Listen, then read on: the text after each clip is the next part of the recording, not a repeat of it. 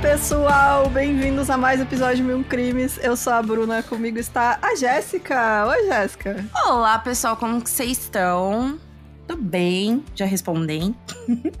É, gente, muito bom estar de volta. Que saudade de vocês. Como vocês estão? É, Como foi as nossas? Vocês maratonaram? Não maratonaram. quero, ver, não quero ver ninguém falando, ai, não deu tempo de zerar, deu tempo. Gente, muito tempo. Tinha Deu gente já tempo. reclamando, cobrando a gente. Como é que vocês voltam? Tamo aí. Exatamente. Deu, deu tempo de ouvir episódio escroto, sabe? Deu tempo de ouvir a- episódio que a Bruna reclama, É, entendeu? Deu, deu São tempo de todos os ouvir a, primeiros. a playlist do Mil e Um Levinhos, que é só episódio. Gente, aquela playlist eu vou espalhar pra todo mundo, entendeu? Porque eu tenho muito, muita amizade minha que nunca ouviu meu, É. meu próprio podcast. Olha só que absurdo. E. Bom, é isso, né? Eu fiz vários nada. Pra não dizer que eu não fiz nada relacionado ao podcast, eu escutei um livro, um audiobook que eu usei pra fazer esse roteiro. E já avisando que vai ser em duas partes, porque audiobook, né? Livro, vocês sabem, é, é muita A- informação. Quando a gente pega o livro, a gente se empolga. Esse que é, É. o grande erro. Já no geral, já é uma história bem complexa, com muita coisa acontecendo. E aí coloca o livro junto, fica isso aí. Então, bora lá, né? Caso lá. de hoje. Ah, lembrando, ó, quem tá ouvindo a gente agora, a gente estava fazendo uma live Live no Instagram. no Exatamente. Olha só. Então. Tem muita, fique- muita gente aqui que eu não vou falar o nome de todo mundo, porque tem 47 pessoas, não vamos É. falar. Fique de olho aí nas nossas redes aí, que em breve a gente vai tentar fazer mais coisa. Sim. Então, bora lá pro episódio de hoje.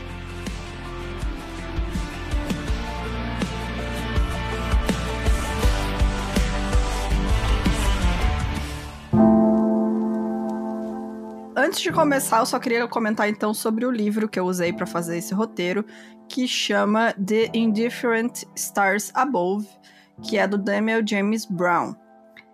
É um livro, gente, é muito, muito, muito, muito bom. É assim, recomendo demais, demais, demais. Sério, que livro maravilhoso, eu não conseguia parar de ouvir.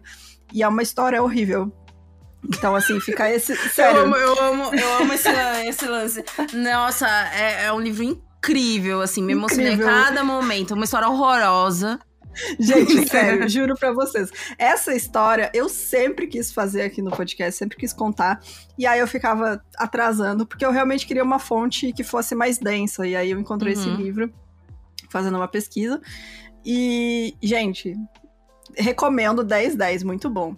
E avisando também que o episódio vai ser em duas partes, né? Esse caso. Então, essa semana vai ser a primeira parte, semana que vem vai ser a segunda parte. Nós estamos continuando aí com o formato de um episódio por semana, porque senão a gente tava se matando aí pra fazer dois por semana, não tava dando conta. A não Então- ser que a gente receba apoio suficiente É, pra uma grande independência financeira. aí, aí, aí são, são outros 500. Exatamente. Bom, bora lá então para a história. No início dos anos 1800, os imigrantes norte-americanos começaram a se deslocar em massa para a costa leste do continente que ainda não pertencia aos Estados Unidos. Lembrando que né, eles começaram, como no Brasil, colonização pela costa leste. Eles iam principalmente para Oregon e alguns outros pontos do norte da Califórnia, que nessa época ainda era território mexicano. Não só o estado da Califórnia, mas toda aquela região ali nevada e tal, descendo, era tudo México. Usando carruagens puxadas por bois, essas famílias empacotavam tudo que eles tinham, que não era muita coisa, mas né, era o que eles tinham. Eles enchiam as carroças de provisões e se preparavam para uma jornada que levaria de quatro a seis meses. A maior parte dessa viagem andando a pé e levando consigo animais que lhe permitiriam começar uma nova vida. Então a pessoa pegava a carroça, botava tudo que ela tinha lá, de panela, comida, é, ferramenta para arrumar a carroça no caminho, é, grãos para poder plantar quando chegasse lá, pegava os boizinhos que tinha, os cavalinhos, botava boi e puxar a carroça e eles iam. E Era essa a, a, a grande A vida viagem de imigrante, meio parecido com o que rolou durante muito tempo aqui no Brasil. Exatamente. E nessa época a febre do ouro ainda não tinha começado, né? E nem a caça indiscriminada das manadas de búfalos selvagens que aconteceu também nos Estados Unidos. E por isso, esses colonos, né, eles raramente tinham algum risco de entrar com, em conflito com povos nativos.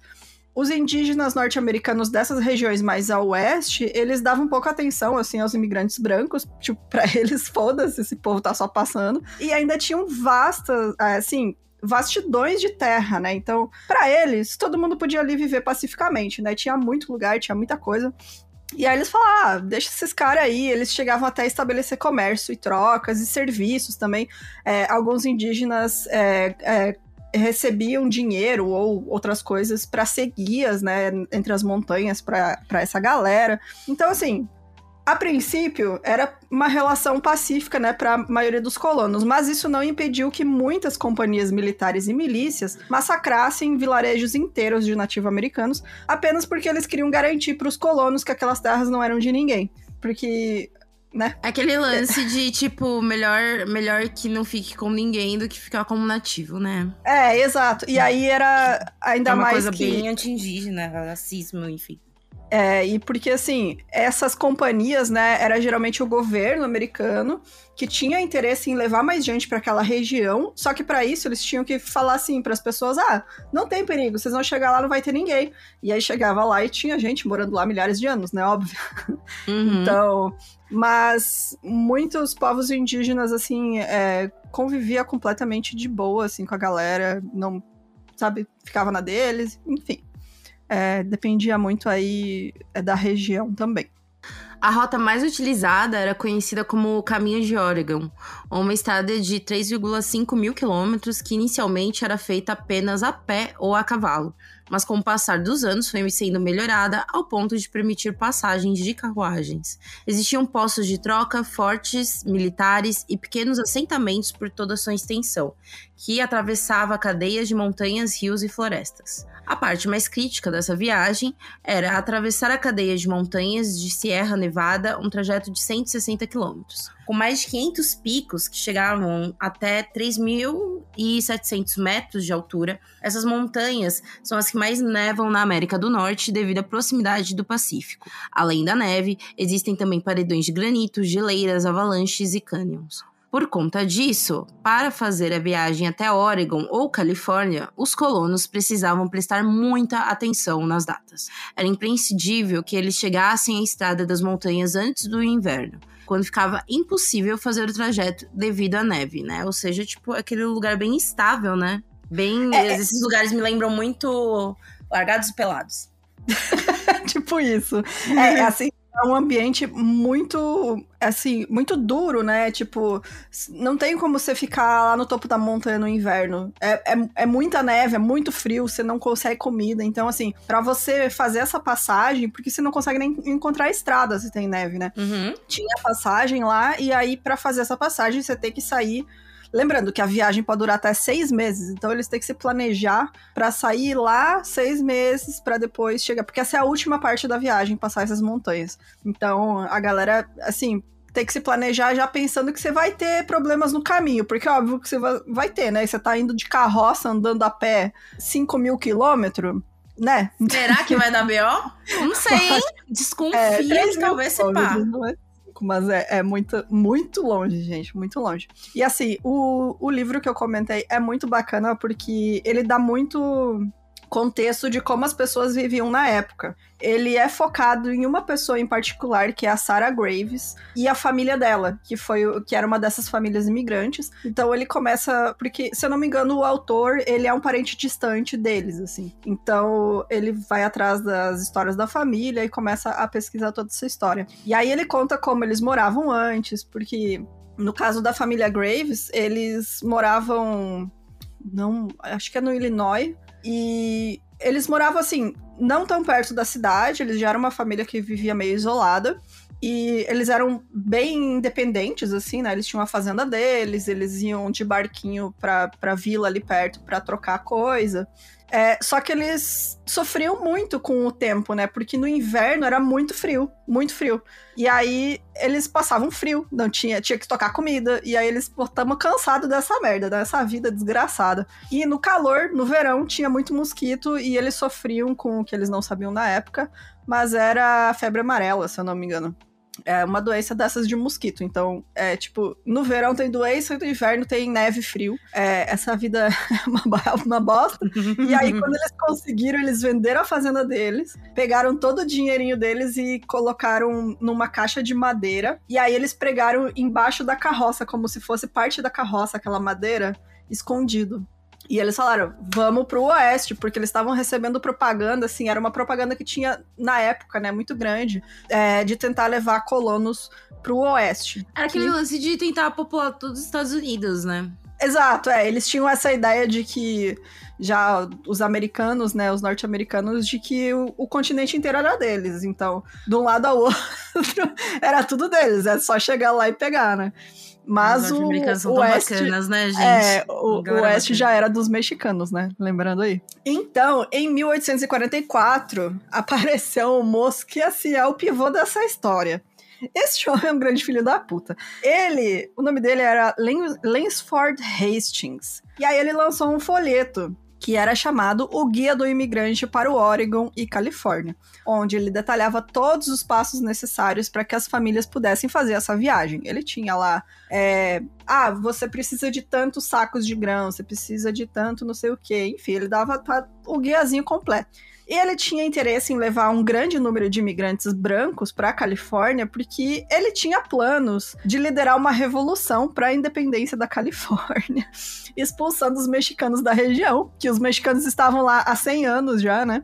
É, no caso, os espanhóis, né? O pessoal ali do, do México, tirando os nativos que estavam há milênios lá. E ele queria criar uma república, né? Então ele queria ser o fodão ali, falou: ah, vou levar é, um povarel. Uma tem ah. um, um rap brasileiro que começa com Foda-se os Estados Unidos. E aí, eu, eu, eu, é muito bom ver os reacts dos gringos, que os gringos gostam de rap brasileiro, né? De trap brasileiro. E aí eles falam: Nossa, por quê, mano? É por essas coisas, entendeu? Exatamente por essas coisas. Exatamente. Ele fala: ah, quero fazer um estado independente aqui, ó. Vou criar minha república, vou ser o chefão de tudo. Foda-se vocês. Foda-se que tem gente lá há muito tempo já. Vou levar uma galera pra lá, vou ajudar a levar essa galera, que aí eles vão me apoiar, né? Quando eu, eu falar que vai ser a minha república.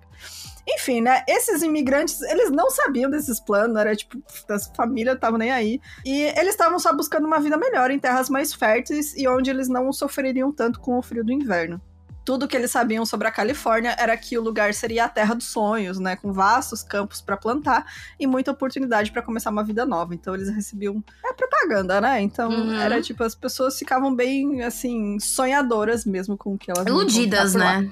É. é. que nem quando a gente pega uma questão, acho talvez de, de cidades como Brasília, Sudeste, onde as pessoas do Norte e Nordeste migraram durante muito tempo dentro de uma propaganda, mas era em troca de mão de obra barata, né? Sim. Enfim, uma questão dessa. É, e nessa época, como eu comentei, depois, mais pra frente, quando encontraram ouro no oeste, aí realmente foi uma corrida, uhum. um Deus nos acuda, aí foi, foi foda. Mas até então, eram só famílias é, trabalhadoras, assim. Ou às vezes até, tipo, ah, o cara já era bem estabelecido lá no leste e ele queria começar de novo, assim, ter mais, sei lá, conquistar um mercado novo, sei lá, abrir um negócio dele lá no oeste. Eles iam também. Então não era só gente pobre, também tinha gente com dinheiro que também fazia essa viagem. E aí, nesse guia, o Lansford, ele alegava que tinha descoberto um caminho mais rápido que a claro. rota do Oregon. Óbvio. Ao invés de usar o caminho do Oregon, né, que todo mundo usava, que você tinha que subir, e aí descer para a Califórnia, porque, né, era o caminho que que estava estabelecido. Ele traçou uma rota que ele chamou de Atalho de Hastings. É, só que ele fez isso só olhando mapas. Ou seja, ele não estava lá para ver o que tinha no caminho. Putz, que bacana. Confiável, confiável. Só... É tipo quando o Google manda a gente pra uma rua da qual não existe, entendeu? É. Porque eles confiam que naquele mapa é tipo isso. É, exatamente. O cara abriu o mapa e falou: hum, e se eu traçar uma linha reta daqui aqui, olha só, é mais rápido, mas né. Ele enviou mensageiros ao longo de todo o caminho do Oregon, então, para convencer viajantes a seguir a rota dele. E ele informou que estaria esperando eles em um forte, onde ele estaria para guiar eles pelo caminho. Então, a primeira vez que ele faria esse caminho seria com famílias inteiras, com carroças. E assim, muita, muita, muita criança, gente. Vocês nessa época as pessoas tinham muito filho porque criança morria fácil, né? Então. Não tinha televisão. tinha TV também. E era mão de obra da família também, né? Tipo, a Sim. criança ajuda ali no, no, trabalho da fazenda e Esse tal. Esse lance então... de famílias rurais terem uns 10 filhos, porque isso ia perpetuar, enfim, né? É, você vai, você vai ter sempre ajuda ali, né? Então, uhum. é uma, uma, um detalhe bem assustador dessa história é que metade das pessoas envolvidas era criança. Metade. Gente, vocês têm noção. Gente. É muita coisa. Durante toda a primavera de 1846, quase 500 carroças, gente, muita gente, saíram de Independence, do Missouri. Eram várias famílias começando a grande viagem para o oeste, algumas com mais posses, outras mais humildes e todas com muitas crianças. Em 12 de maio, foram nove carroças que pertenciam a 32 membros de duas famílias, os Reed e os Donner. Liderado pelos irmãos George Donner, de 60 anos, e Jacob Donner, de 56 anos, e James Reed, um imigrante irlandês de 45 anos. Além dos filhos, as duas famílias também levavam empregados que os ajudariam nas tarefas necessárias durante as viagens. Uma semana depois, eles se juntaram às outras 50 carroças que estavam sendo lideradas por William Russell. Tipo, o, o bizarro para mim é tipo, vamos testar este novo caminho com uma é, galera. Até... Não foi tipo, não, vou testar nós do, dois caras, entendeu? tipo, que se der uma é bosta, é que... a gente fala, entendeu? Não, mas é que assim, até então, eles estavam pegando o mesmo caminho que todo mundo. Hum, é até entendi. chegar nesse forte que o cara falou que ia estar tá esperando eles, que aí os caminhos se separam. Então, até então, eles saíram junto com essas outras 500 carroças durante aquele ano lá, que foram. Que é esse caminho que todo mundo pegava, que é a rota do, do Oregon, né? Sim. Então, até então, ninguém tinha decidido muito bem, assim. Alguns já sabiam que queriam ir pra Califórnia, mas eles iam pela rota do Oregon. Mas, assim, eles já estavam. Ah, vamos ver, né? Vamos ver como é que vai estar tá aí a viagem. Durante os primeiros meses de viagem, a caravana não enfrentou muitas dificuldades. No máximo, uma chuva que causou um aumento de um rio. Tasman Donner chegou a escrever em uma carta para um amigo contando da experiência e disse que na verdade, se eu não experimentar algo muito pior do que passamos, direi que o problema está em começar a viagem. Tava certo. Não. Ou não, né? Na verdade. Nunca esteve tão errada na vida dela, coitada. Porque. Real. Gente, sério, tudo de eu ruim que poderia... errado, mas realmente é, é, é, aquele lance do tipo, quando você, no começo da viagem, no começo da estrada, você fala, nossa, gente, vai tá dando tudo certo. É, o pior já passou, sabe? Mal sabe ela, coitada. O narrador falou, não passou aí. no caminho, mais e mais famílias se juntaram à caravana. Um bando de gente que não tem que fazer, né? É, eles iam indo, assim, porque é boi puxando, então não é muito rápido, né? E as pessoas geralmente vão andando para não cansar os animais. Então, é, essas caravanas são compostas de várias carroças de uma família, várias carroças de outra, os animais, né, as cabeças de gado indo junto. E aí eles vão se espalhando e se juntando quando, quando fazem acampamento. Uhum. E conforme eles vão indo, eles vão encontrando outras famílias e sempre é melhor viajar em grupo, né? Você precisa, Sim. sei lá, derrubar a árvore, fazer uma ponte. Eles tinham que fazer, às vezes, uma balsa é melhor do que pra estar com uma família só correndo algum determinado risco, né? Exatamente, é. Bom, em 20 de julho, eles chegaram ao rio Little Sand, então o grande grupo, né, se separou. Que decidiram ali quem ia pegar o atalho do cara, que ele tava falando que era mais rápido, e quem ia pelo outro caminho. A maioria optou por continuar na conhecida estrada até o Fort Hall, mas um grupo menor decidiu pegar o caminho para o Fort Bridger, que é onde eles iriam encontrar o Lansford Hastings, que foi quem inventou o caminho, né? Para guiar eles. Ele falou: "Estarei lá, levarei vocês". Esse grupo menor, esse grupo menor foi quase liderado pelo James Reed, porque assim, ele era considerado alguém muito experiente por conta da idade dele e também por ter um passado militar, mas muitas pessoas não gostavam dele porque ele era muito aristocrático, muito pomposo. Ele não era uma pessoa simples e trabalhadora que nem as outras famílias, sabe? Ele tinha uma carroça de dois andares. Gente, eu não sabia é, nem que tinha essa possibilidade. É, Sim. É tipo aqueles ônibus leito, né? É, ele tinha uma, ele tinha uma carroça leito. Uma carroça leito, um ônibus leito. Ele tinha uma carroça. A galera não gostava muito dele, assim, porque ele se achava Porque ninguém gosta de rico, entendeu? Tá é, certo. Ninguém, ninguém. É, então é isso, né? Mas aí no lugar dele, escolheram o George Donner. Foi eleito líder por ser uma pessoa mais calma, mais amigável. Ele era um senhor já também, né? E assim nascia a famosa caravana Donner. Uhum. Que ficou aí conhecida até os dias de hoje. Uma semana antes de eles começarem a fazer esse caminho que foi proposto pelo Lansford, um jornalista chamado Edwin Bryant tentou fazer esse trajeto, porque esse, esse jornalista era um cara que ele caminhava, ele andava por muito nessa região, que não era tão não era descoberta nessa região, assim, só os nativos conheciam. Então muitas vezes ele ia, né, nesses povos nativos, conversava, descobria rotas, enfim, o cara era meio que um explorador jornalista, assim. Uhum. E aí ele ficou sabendo, né, desse guia do imigrante, falou: "Ah, uma estrada nova, vou lá ver". E cara, quando ele começou, ele começou a fazer o caminho, ele percebeu que ia ser uma tragédia, porque não tinha uma estrada estabelecida que nem era né, com a outra estrada para o Oregon. Não tinha ali o caminho Era uma trilha, carroças... né?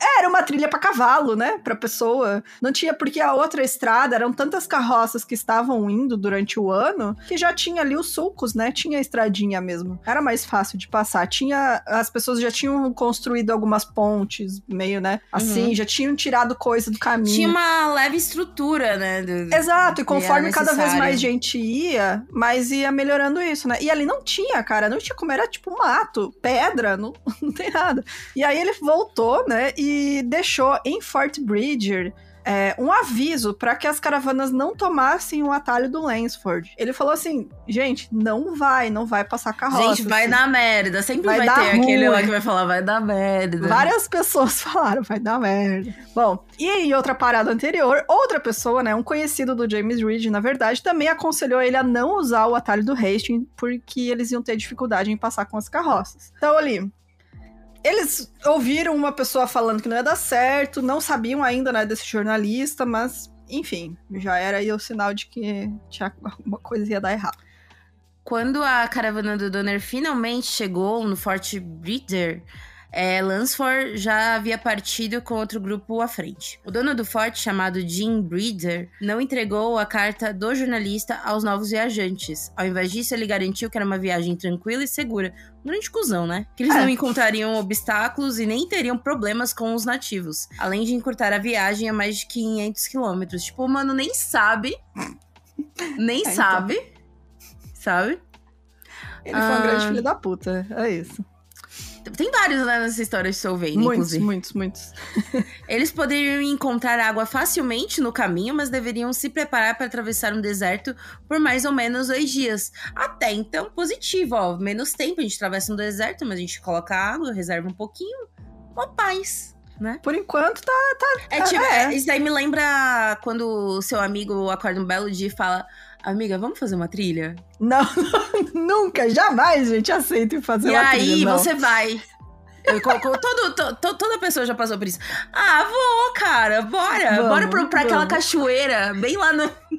vamos, cara, vamos, vai ser legal. Ai, a última vez que eu fui, deu crise de pânico, crise de choro.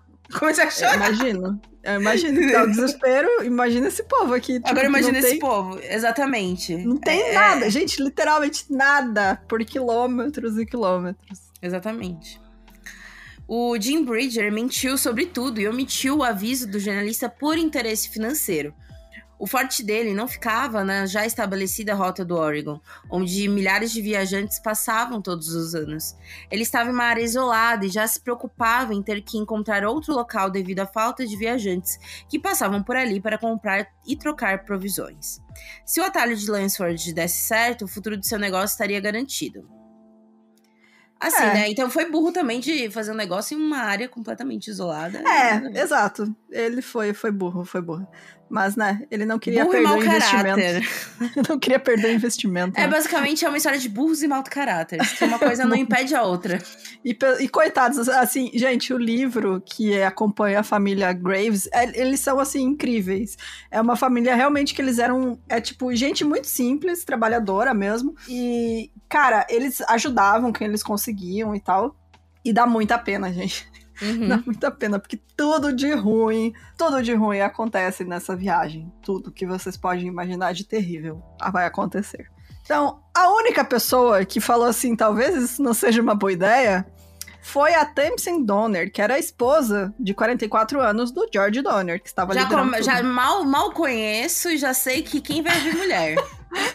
Nessa época. Então, ela, Quem vai? É. Ela foi descrita pelos outros como estando muito triste, desanimada e sombria, com a ideia de sair da estrada principal, e ela considerava o Lansford Hastings um aventureiro egoísta. ela estava certa. Mas as suas preocupações não foram levadas a sério, a sério porque ela era apenas uma mulher, né? Então, quem, quem vai dar ouvidos aí a uma mulher? Ninguém, Exato. né? Então, é isso, é isso. Ela falou, sempre gente... tem. Isso é nessas merdas, sempre tem um sensato. tem, e esse tem. sensato, provavelmente quando ela falou isso, foi tipo, ô, mano, pelo amor de Deus, manda essa mina calar a boca. É, tipo, todo mundo assim, pô, uma ideia errada, que isso, vamos lá, vai Pô, ser que bom, vai dar certo. é... va- é energia positiva, cara. É, né, vai dar certo, você tá torcendo contra, vamos lá. Pensamento positivo, cara. Pelo amor de Deus. Ai. Você tá sendo muito negativa. Eles ficaram lá quatro dias reabastecendo né, essas provisões e reparando os danos nas carroças desse caminho que eles já tinham feito. E a caravana Donner partiu então novamente no dia 31 de julho de 1846, recebendo a adição de mais uma família no comboio. Em poucos dias, seguindo o caminho que o Lansford determinou, eles perceberam que era um terreno difícil para carroças. Enquanto eles seguiam, eles encontravam as instruções do Lansford, que ele tinha deixado para trás, pregadas em árvores pelo caminho. Porque, lembrando, ele ficou no forte, mas a primeira família que apareceu, o primeiro grupo ali de caravana, ele levou, ele não ficou esperando. Então, quando eles chegaram, já tinha sido mais ou menos uma semana que ele tinha saído com outro grupo, e ele foi deixando instruções para trás pelo caminho, como é, farelinhos de pão, né? pelo caminho da floresta. No dia de 4 de agosto, eles, encontraram uma dessas cartas que mandava que eles parassem imediatamente e esperassem Lansford voltar para mostrar um caminho melhor que o tomado pelo grupo que ele já estava liderando. Ou seja, né? Já Tinha deu mais ruim. alguém falando, ó. Deu merda, hein? Não, é o cara da, é o cara da estrada, amiga. Esse aí é o que fez o caminho. Quando ele percebeu a merda que ele fez, ele fala assim: Meu Deus, tá vindo mais gente. Vou deixar instruções. Nessa pra hora eu eles tinha esperar. pensado, galera, volta que deu Volta que deu ruim. É, e aí ele fala assim: Gente, espera que eu vou voltar e vou apontar um caminho mais fácil pra vocês. Diz o cara que nunca esteve naquela região, né? Era a primeira vez que ele tava lá. Ah, James Reed, Charles Stanton e William Peake foram à frente para tentar encontrar Lansford. Eles tiveram que passar por uns cânions, retirar grandes pedregulhos do caminho e atravessar um rio. Se usassem essa trilha, as carroças iriam quebrar no terreno difícil. Em sua carta, Lansford se ofereceu para guiar a caravana Donner nas áreas mais difíceis, mas ele voltou apenas parcialmente indicando a direção geral que eles deveriam seguir. Hum, muito confiável. É. Segue Tá. reto toda a vida aqui, ele falou isso. Aí é que nem quando a gente vai lá pa- para, para um transeunte pra descobrir onde que é o lugar e ele explica muito, aí você vira pra pessoa do lado, você entendeu? Não entendi. Vamos, vamos seguindo. Vamos seguir. o Charles Stanton, Stanton e o William Peake pararam para descansar e James Reed voltou sozinho para o grupo, chegando quatro dias após terem saído. Sem o guias, eles esperavam ter conseguido. O grupo teve que decidir se voltaria e retomaria a trilha tradicional para o Oregon, né, como uma coisa inteligente, ou se seguiriam as trilhas deixadas pelo grupo liderado por Lansford através do terreno difícil no Canyon Weber, ou abriria a própria trilha na direção que Lansford havia recomendado. James Reed pressionou a todos para tomarem uma decisão o mais rápido possível. Eles escolheram um novo caminho para que Lansford havia apontado. Tipo, já está dando merda. Vamos para um lugar seguro e conhecido, que demora um pouco mais, mas onde todos sabemos para onde vai? Ou iremos para um lugar completamente desconhecido, desbravando caminhos que nem o humano que nos indicou conhece? Exatamente. Muito hum, inteligente. Que ideia boa, que ideia boa. Foi o James Reid aí que botou pilha para eles irem por esse caminho. Guarda Bom, essa isso- informação. Isso significava que eles iriam conseguir fazer apenas 2,5 quilômetros por dia, em comparação com os 24 quilômetros diários que conseguiam fazer na estrada inicial de Oregon. E todos os homens saudáveis da caravana teriam que fazer um trabalho pesado de cortar árvores, retirar pedregulhos e abrir caminhos por arbustos para que as carroças passassem. Gente, só nesse trampo eu vou, vou no trampo, vou mais longo, entendeu? Gente, e Você assim. tem que quebrar pedra. Arrastar pedra, é. Eu tenho certeza E- que quem tá arrastando as pedras é os todos fudidos ainda. Você É, então, que- tinha muito gente que tava ali empregada, né? Tava Uhum, recebendo, Ah, sim. né? E era essa galera que fazia o trabalho mais pesado, E geralmente. recebia mal, mal sei. Mas É. recebia mal, provavelmente. Eles iam também com a promessa de começar uma vida nova e tal, né? E, tipo, tá, mas, né, estavam ali se fudendo, eram os primeiros a se fuder. É, enquanto eles faziam o caminho até as montanhas ro- rochosas de Wasatch, eles foram alcançados pela família Graves, que é a, a família principal do livro, né? Que a gente acompanha a Sarah Graves. É, e eles foram o último grupo a sair do Missouri naquele ano em direção ao oeste. O terreno rochoso das montanhas fazia com que eles tivessem que empurrar as carroças, já que os bois não conseguiam tração para puxar. Todos já estavam muito cansados e começaram também a ficar irritados uns com os outros devido ao estresse da situação. Porque você imagina, você tá lá há meses viajando com esse povo que você nem gosta. A galera já tava puta, falando assim: Meu, Ner, não aguento mais esse cara. Olha esse cara, tudo que ele faz me irrita, sabe? Uhum. Só, só faz merda. Olha ali, ó, fazendo merda. Vai lá fazer merda.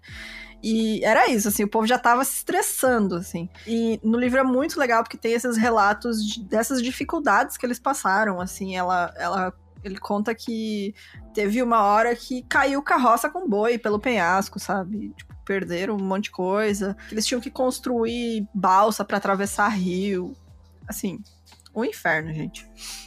No dia 20 de agosto, a caravana chegou a um ponto alto das montanhas, onde era possível ver do outro lado. E aí eles se depararam com a visão de um grande lago salgado, que é The Great Salt Lake, né? Que é onde fica hoje em dia Salt Lake City, ali perto.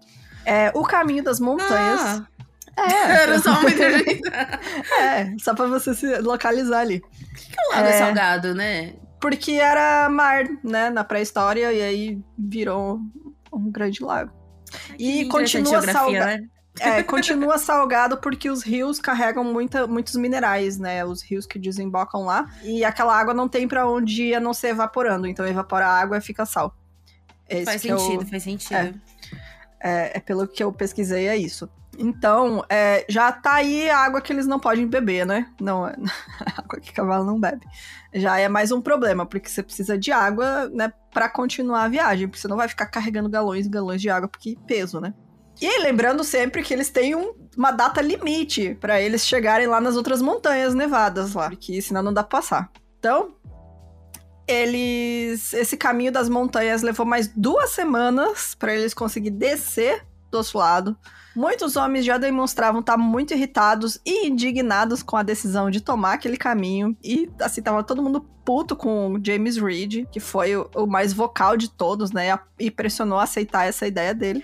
E algumas famílias mais simples já estavam começando a ficar sem recursos. E aqueles outros dois caras que foram com o Charles, com o James Reed, que eram o Charles Stanton e o William Pike, eles tinham se perdido no caminho de volta, até que eles foram encontrados pelo grupo. Eles estavam a um dia de comer os próprios cavalos, assim, porque já não tinha nada pra comer. Então, a galera encontrou eles por sorte ali quando eles estavam indo em direção ao lago. No final de agosto, depois que atravessaram as margens do Lago de Sal, a caravana encontrou uma carta, outra carta do Ted Lansford. Gente, como que você vai ter segurança de um cara que falou, segue por este caminho, mas em todo momento você acha uma carta do mano falando, acho que talvez. Não, é pra seguir do caminho que eu falei. entendeu? É, então. A pensão, você tá, tipo, você liga o seu belo Google Maps, você tá seguindo o caminho do Google, aí fala, eu não sei se eu estou indo certo, mas vocês confiam em mim? Você, porra, A voz do Google, né? Vou pro Talvez Waze, vire vou pro Waze. esquerda. Exatamente. Bom, nessa carta ele aconselhava que eles preparassem para uma viagem difícil. tipo, porque tava, tava easy. Tava ótimo, Tava né? easy, tava easy. De dois dias e duas noites sem água ou grama para os animais. Tava easy, tava muito sussa. Tava sussa. Tava, tava Depois de, boa. um descanso de 36 horas para alimentar os bois que puxavam as carroças, eles. Não era nem cavalo, coitadinho. Sim, era, as carroças tem que ser boi, porque senão não, não aguenta, né? Tipo, Faz eles tinham sentido, alguns faz sentido. cavalos que, né, que é pra essa galera aí na frente, pra, né, ver o terreno. Mas tem que ser boi, porque é uma viagem muito longa. Ou seja, é um eles espaço bem fortes. maior de ocupação e de alimento, né? Porque boi, Sim. obviamente, come muito mais que um cavalo. É, exatamente. Depois de uns descansos de 36 horas para alimentar os bichinhos, eles a- atravessaram um morro de 300 metros e se depararam com uma visão assustadora. Os viajantes viram foi um grande deserto de sal de Utah. Assim, ó. Aí eu já tinha falado, porra, galera, valeu aí pelo, pelo tour. Foi muito legal, sabe? É, falou, é Mas tô nóis. voltando. Tô voltando. Com uma área de 10 mil quilômetros quadrados, eles teriam que atravessar um pouco mais de 130 quilômetros em um local completamente inóspito, sem água nem plantas, com baixas temperaturas na noite e ventos que carregam grãos de sal em seus olhos, cabelo, roupas e vias respiratórias, né? Não há, não há Novex que sal. Mas eles não tinham outro caminho. O sal criava uma crosta crocante durante a noite, quando ficava mais fácil de caminhar e andar com as carroças, mas durante o dia, o calor fazia com que a umidade do solo subisse e o sal ficava molhado e virava uma lama onde as rodas afundavam. O sal irritava seus olhos e as gargantas e ressecava seus lábios. Além disso, eles enxergavam mirantes no horizonte mostravam- miragens, vou repetir. O sal irritava seus olhos e gargantas e ressecava seus lábios. Além disso, eles enxergavam miragens no horizonte e mostravam outros grupos que eles acreditavam se tratar do grupo de Lansford. Nem sabiam, né, mano? Tipo, É, eles era miragem, né? Tá aquela Sim. coisa que ótica. Então eles viam um grupo lá, um no fundo, vulto, mas, tipo, né? É, um vulto assim de carroças e tal, e que parecia ser do mesmo tamanho que eles, mas era impossível que tava muito longe. E aí eles andavam, andavam, andavam e nunca chegavam, sabe? Então, assim, gente, filme de terror, basicamente é isso. Imagina um deserto de sal. Assim, não é apenas calor, é, não tem água, e, sabe? Não é pouca coisa. Ainda por cima você tem o sal. E aí você tem gente ali que tá andando há meses, que já não tem sapato.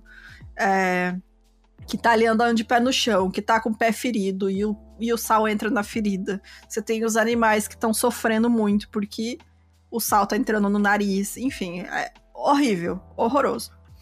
Então, os animais já estavam muito cansados e começaram a sucumbir.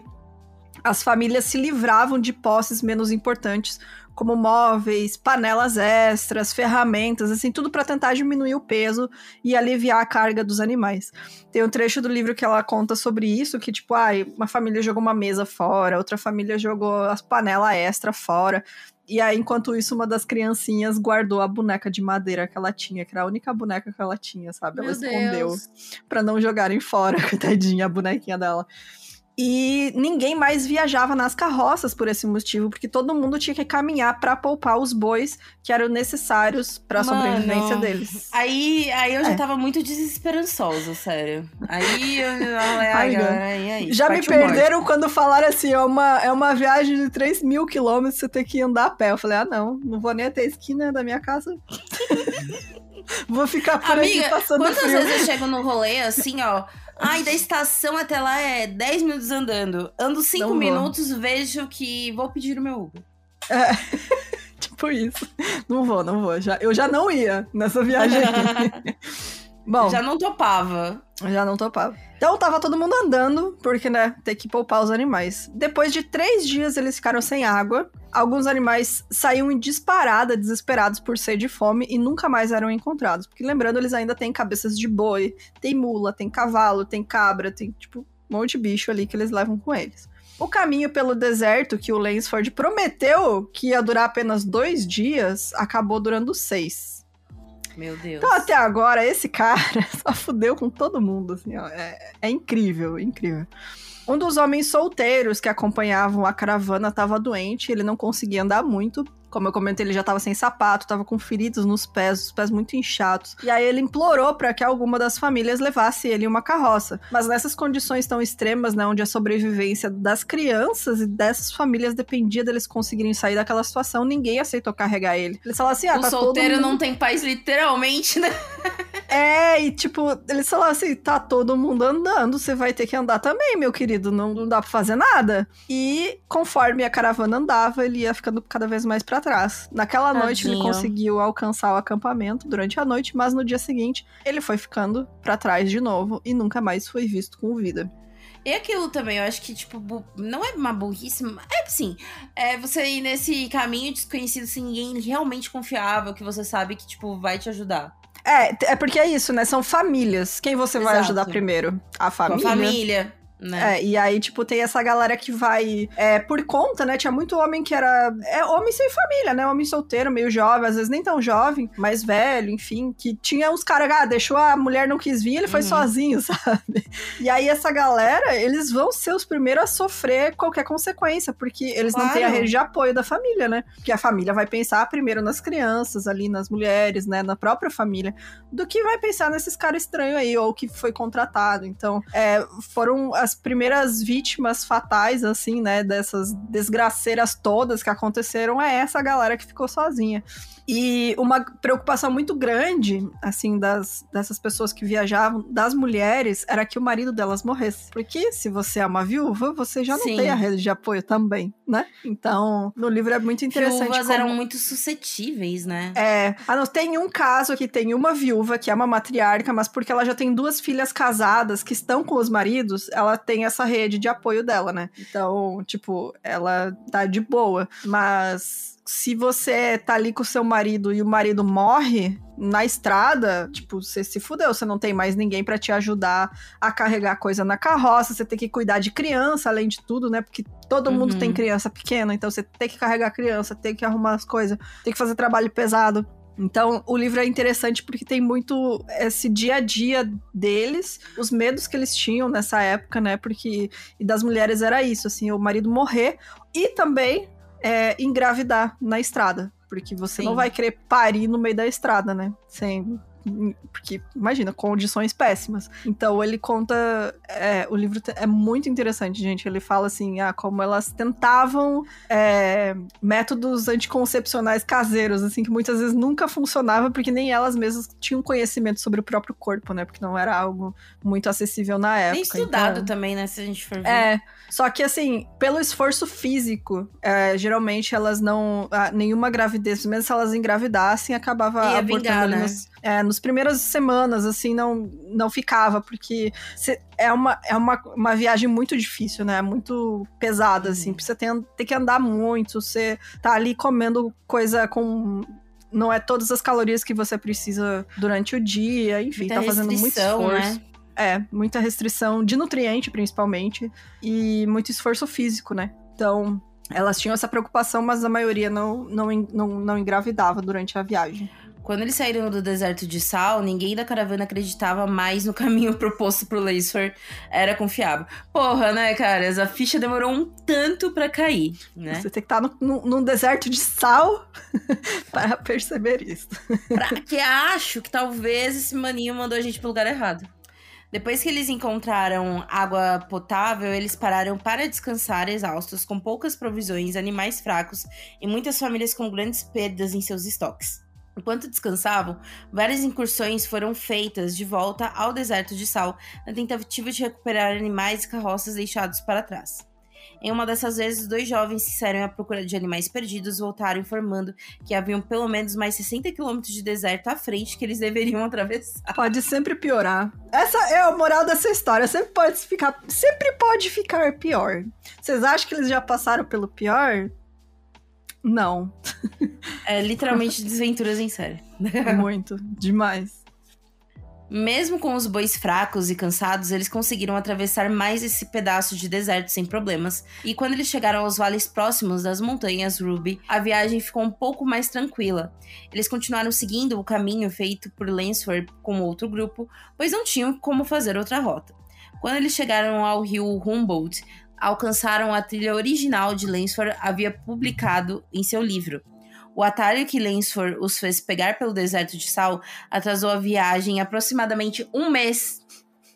Que Ou seja, bom. ou seja, era para eles se, se eles fossem pelo caminho normal, eles iam praticamente chegar no mesmo momento. Amiga, se eles fossem pelo caminho da rota do Oregon, que é o que todo mundo pegava, eles já estavam atravessando as montanhas nessa hora. Ia dar tipo mais dois meses, um mês e pouco eles iam chegar. Gente, É. deu muito ruim, deu muito.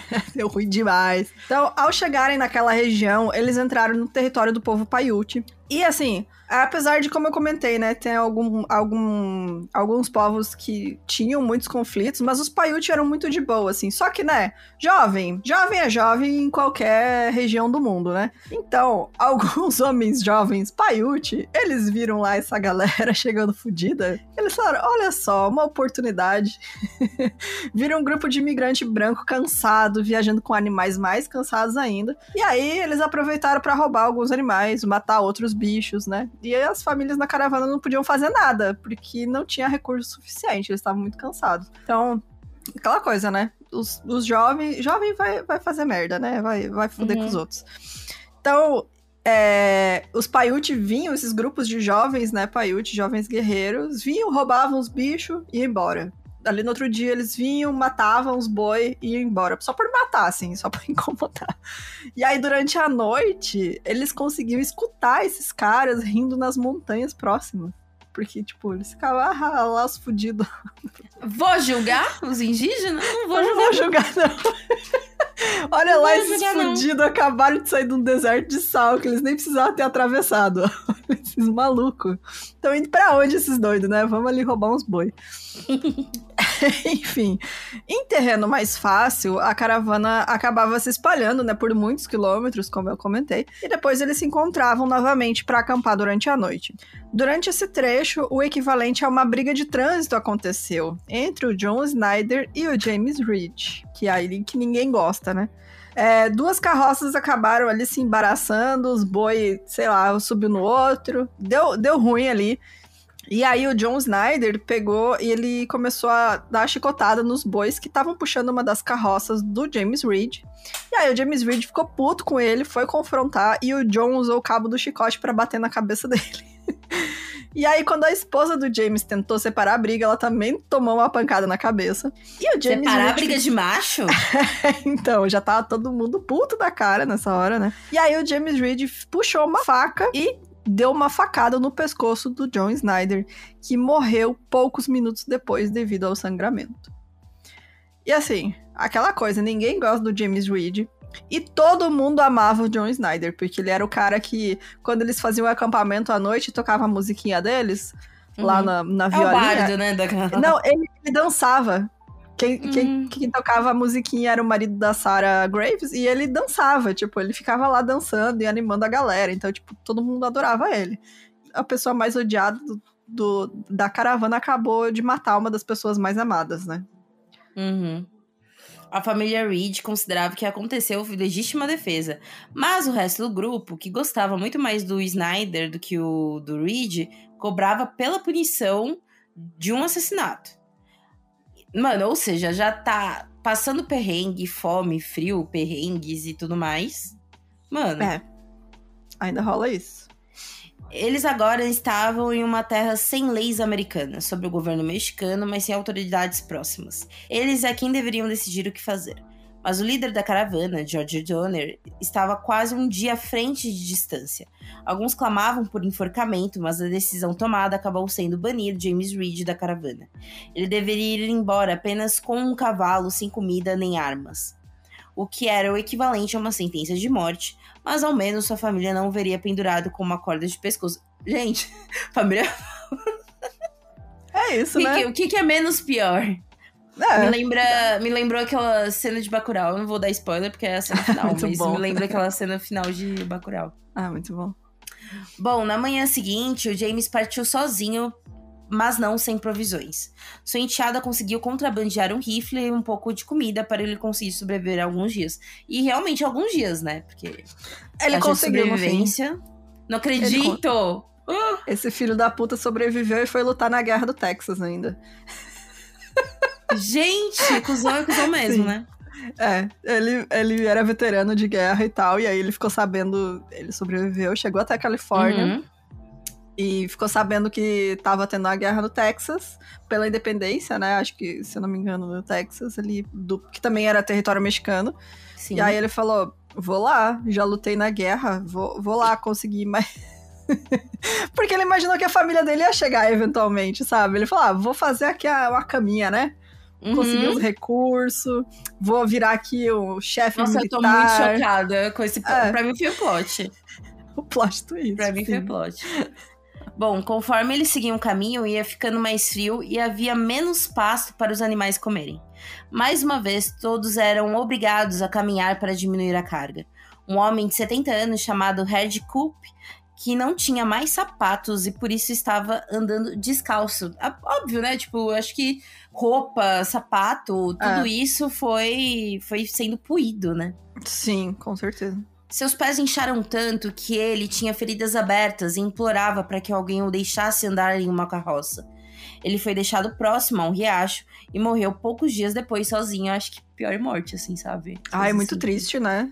Você deixa Nossa, a pessoa ali, né? é, e ele vê todo mundo indo embora.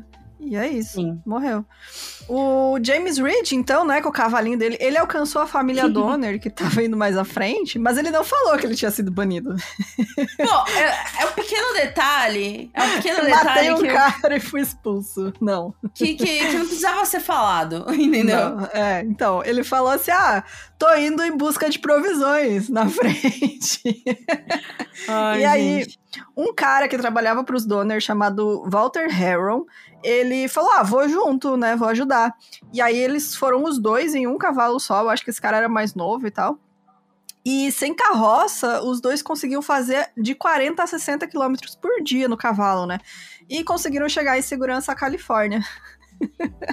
onde o James começou a fazer planos para quando a família chegasse. Mas, ah. gente, para mim também chegou muito óbvio de que nesse momento, mano, vamos tentar medidas desesperadas de tipo, larga as coisas e bora que bora, porque a Mas morte é era... certa, né? Então, era, era tipo. Eles pensavam muito que era tipo tudo que eles tinham, sabe? Uhum. Você vai chegar pelado. E também tinha criança, né, gente? Criança, tinha criança, idoso. não tem como ser. É, não tem. Criança, muita criança, não tem como deixar. E aí, como é que você vai continuar a viagem sem ter provisão? E para levar as provisões, você precisa da carroça. Uhum. Porque é muito difícil. Então, é, uma, é realmente uma situação assim, não tem pra onde correr. Com os grupos mais separados e os animais mais fracos, os jovens paiutes tinham oportunidade mais fáceis ainda de roubar bois, cavalos e mulas. Então a caravana já tinha perdido no total, né, desde o início da viagem, mais de 100 cabeças de gado e suas provisões chegavam ao fim. Um imigrante alemão chamado Wolfinger, ele perdeu praticamente todos os animais que ele possuía e aí, sem os bois para puxar a carroça, ele decidiu que ele ia enterrar a carroça, porque um dia ele ia voltar lá para pegar as coisas dele. Ah, mas ia sim, mas ia. Olha a ideia do cara, ele tá desesperado. Falando, Vou enterrar essa carroça para ninguém pegar as coisas.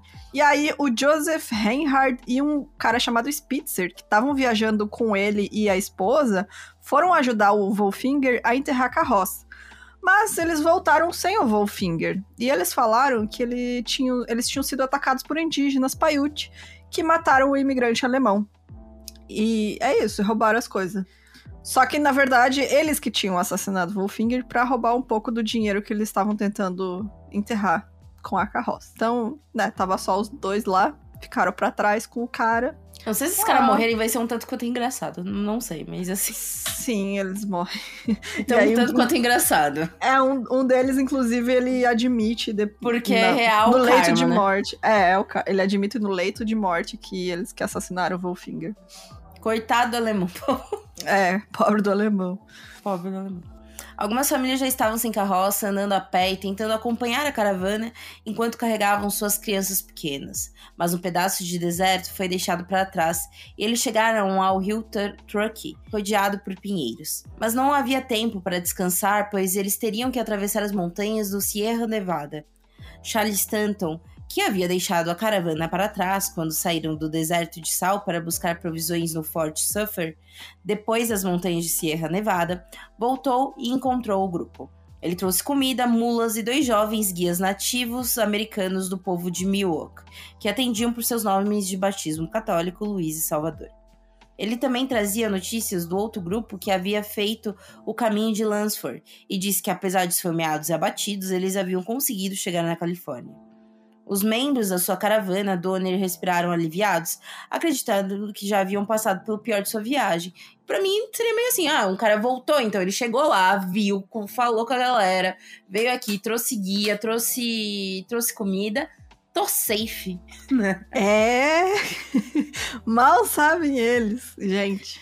Era 20 de outubro e eles haviam sido informados que as nevascas de Sierra Nevada começavam no meio de novembro. Eles estavam decidindo se iriam parar para descansar e deixar os animais se recuperarem quando outra tragédia se abateu. Gente, que, que, que marezinha também de azar, né, galera? Tudo de ruim esse povo passou, gente. Eu juro pra você. Gente, cuspiram muito na cruz. Muito. Eles cavaram horrores, assim, porque. Pelo amor. Uh, William Peake morreu com um tiro acidental disparado pela arma de William Foster, Foster que estava carregando. Eles decidiram continuar a viagem temendo que as mais coisas ruins continuariam acontecendo. Naquela. Aqui, gente, pior não fica, ficou. ficou. Sempre. Depois de poucos quilômetros em terreno difícil, o eixo de uma das carroças do Donner quebrou. Ao procurarem por um tronco para substituir, George Donner acabou se ferindo com um machado e ficou com um corte na mão, que a princípio não parecia ser nada, né? Mas lembrando que nessa época não existe antibiótico. Então, logo esse corte, que não era nada, tá Virou lindo. uma grande coisa, né? É, porque ele não conseguia mais usar a mão. É, é isso, assim.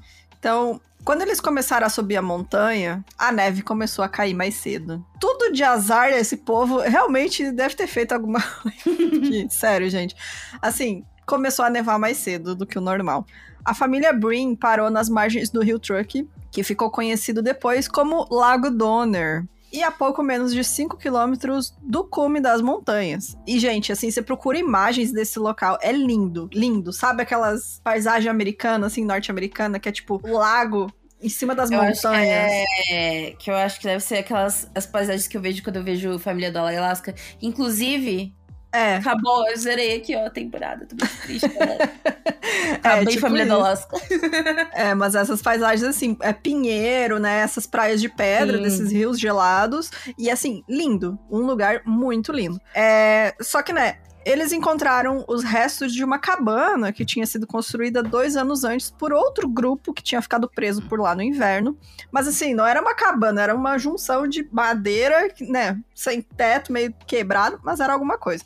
E outras famílias tentaram chegar até a passagem das montanhas, porque para você atravessar tem uma passagem, né? Mas eles encontraram ali montes de neve que já chegavam até 3 metros de altura.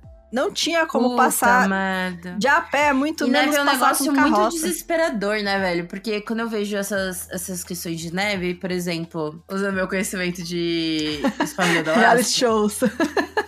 Quando, tipo, começa a neve hoje, dá, tipo... É óbvio que lá, que eu falei, eles são do Alasca, né? Então, Alasca, obviamente, a neve é bem mais intensa. Mas, tipo, começou hoje, dois dias depois tá aqui, ó. Um bagulhão aqui, porque passou a madrugada com aquele é. negócio. É. Então, já era. Exatamente. E a neve fresca, assim, você afunda. Não tem Sim. como passar. É impossível passar com carroça, né? Imagina uma pessoa não então, consegue... Então, mais inteligente mas... foi aquela galera que ficou na cabana, né? Ou não? É, então...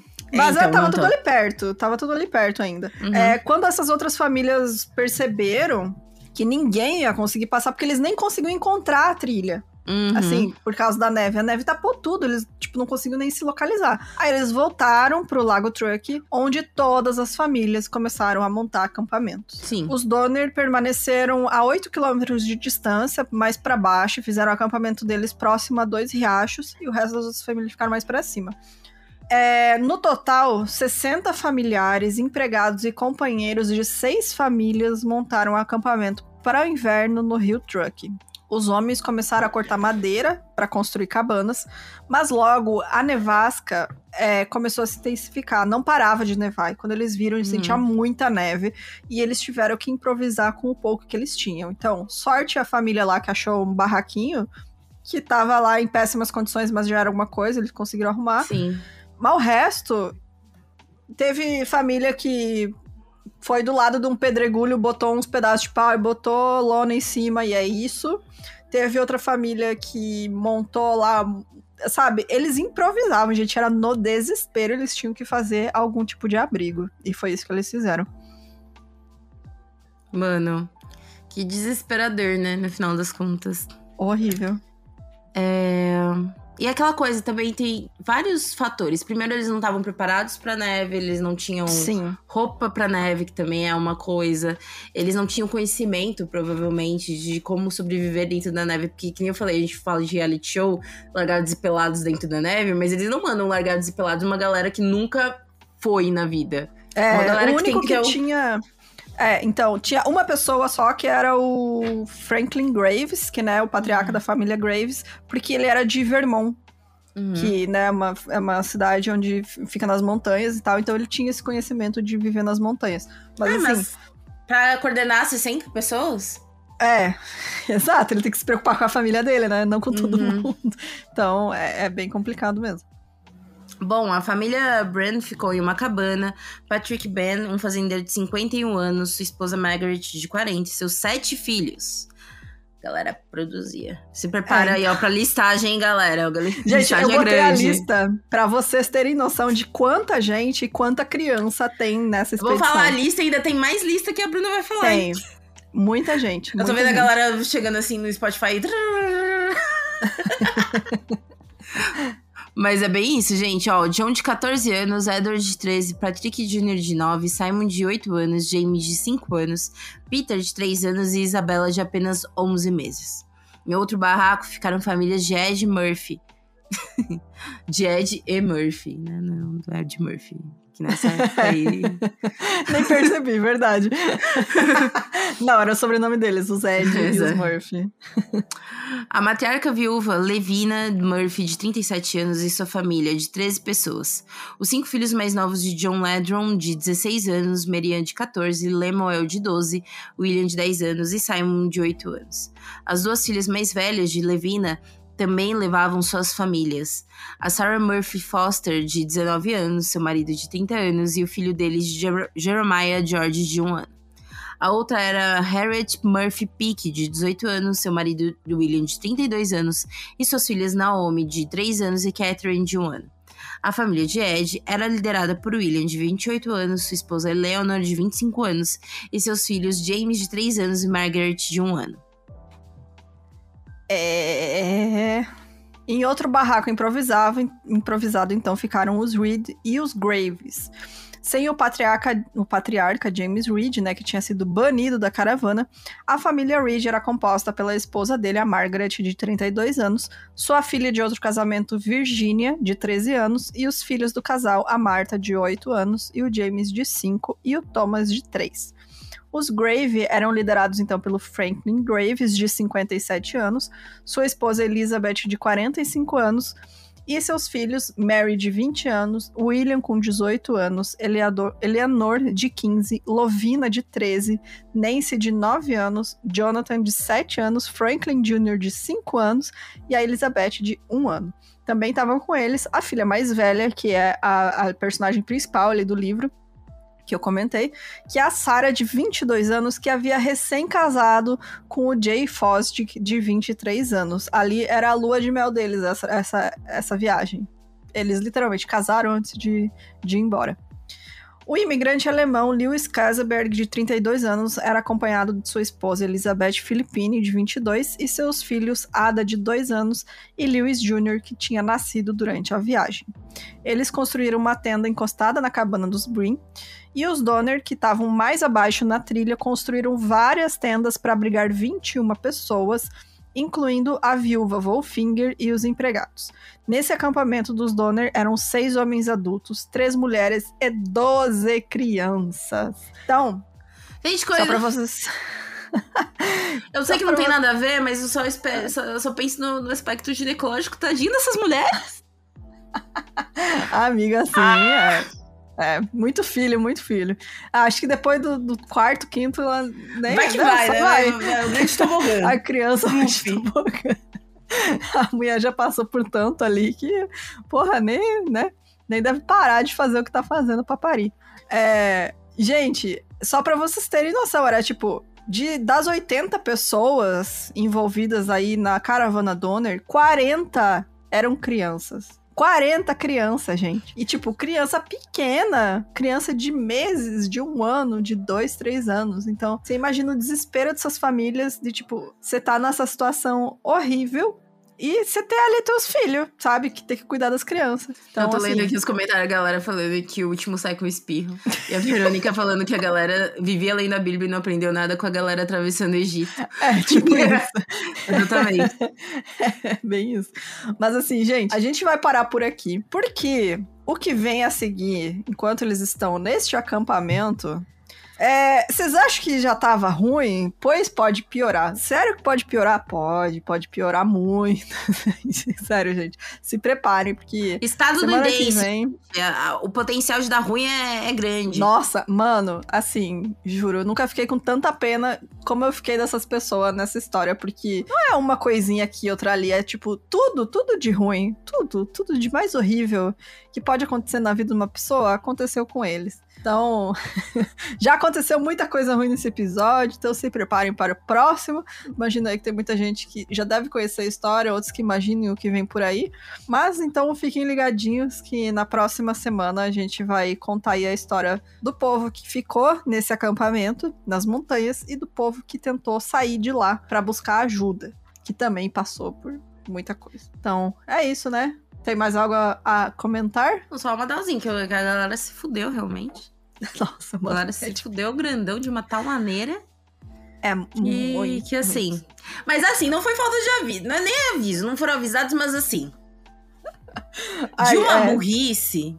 é, é, é que, tipo, tem que ver que as Porque pessoas assim, eu não... entendo quando a galera faz esses caminhos e, tipo, beleza, pegamos os nativos da região. É uma galera que, tipo, tem um conhecimento, um vasto conhecimento. É, nessa época tem muitos montanhistas que eles chamavam, que eram esses caras que faziam os mapas, né? Que iam Os desbravar. exploradores, né? Isso, aí eles iam desbravar esses locais e tal. Então, tipo, e muitos trabalhavam como guias. Tem no livro, inclusive, a história de um cara que foi o primeiro montanhista negro, que ele salvou Uhum. várias famílias, levando elas pelas montanhas. E, tipo, tem várias histórias Só que aí a bacanas, galera assim. esquece esse lance de estrutura. Que nem eu falei, é possível você chegar lá na Califórnia? É possível. Mas um lance é você ser um montanhista, você ser um cara que tá com um cavalo e seu Uhum. próprio suprimento sem ter que cuidar com mais de, de mais ninguém. Agora eles foram É. com idosos, com crianças, porra, né? É complicado, complicado. E com todas as posses, né? Tudo que eles Sim. tinham tava nessas carroças aí. Mas é isso, gente. Semana Vamos que vem ler? a gente volta. Ler o quê? Do, do os comentários do episódio passado, Mas que é o passou muito último. tempo, amiga. Será? Mas eu acho que vale a pena de ler algumas coisinhas. Tadinho, Tá, então povo. vamos. Então vamos. Vamos ler. Viu? Tô obrigando. Eu não ia ler. obrigar ela a trabalhar. Não quero mais trabalhar, só quero dormir.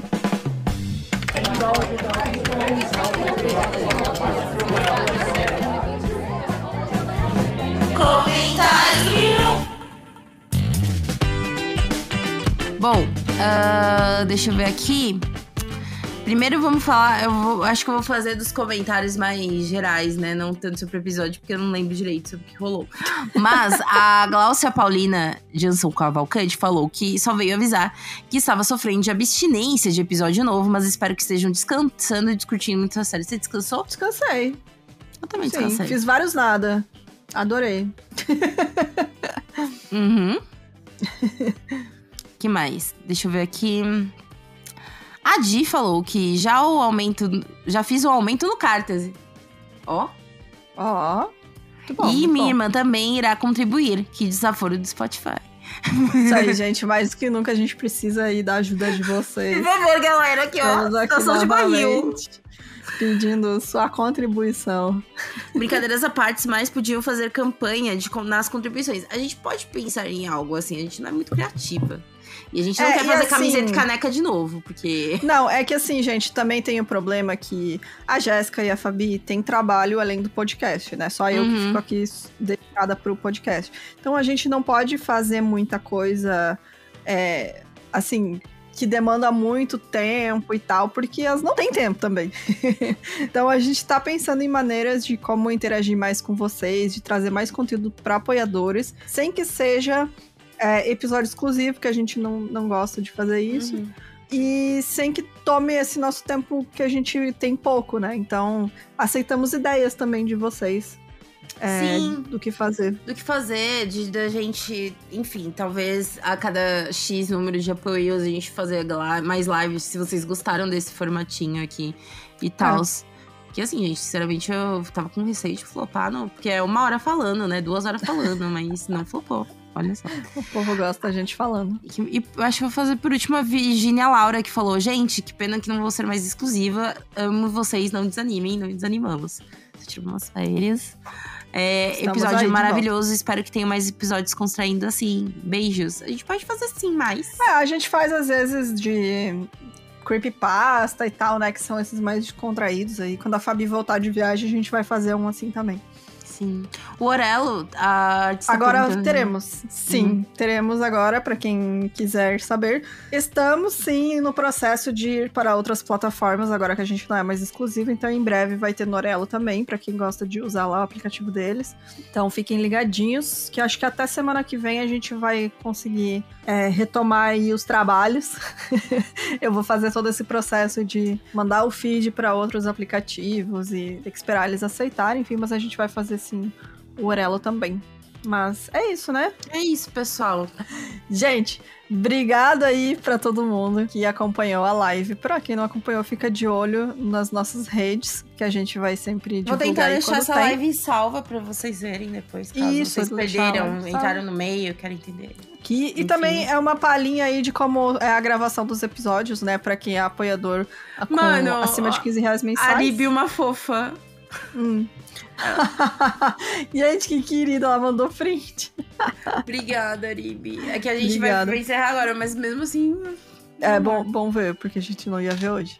É. Mas, gente, obrigada mesmo. Beijo pra vocês e a gente se vê semana que vem de volta. Entra lá no nosso Discord, não é só pra apoiador, tá, gente? Tem a parte Sim, o Discord é geral pra do todos. Discord pra todo mundo. Então, E aí tem vem bastante novidades gente de redes sociais conversa. também, de outras maneiras que você pode falar com a gente. Enfim, né? É, Isso aí. E é isso, a gente vai dando sempre um salve pra vocês. É isso, gente. Beijos. Até semana que vem. Tchau, tchau.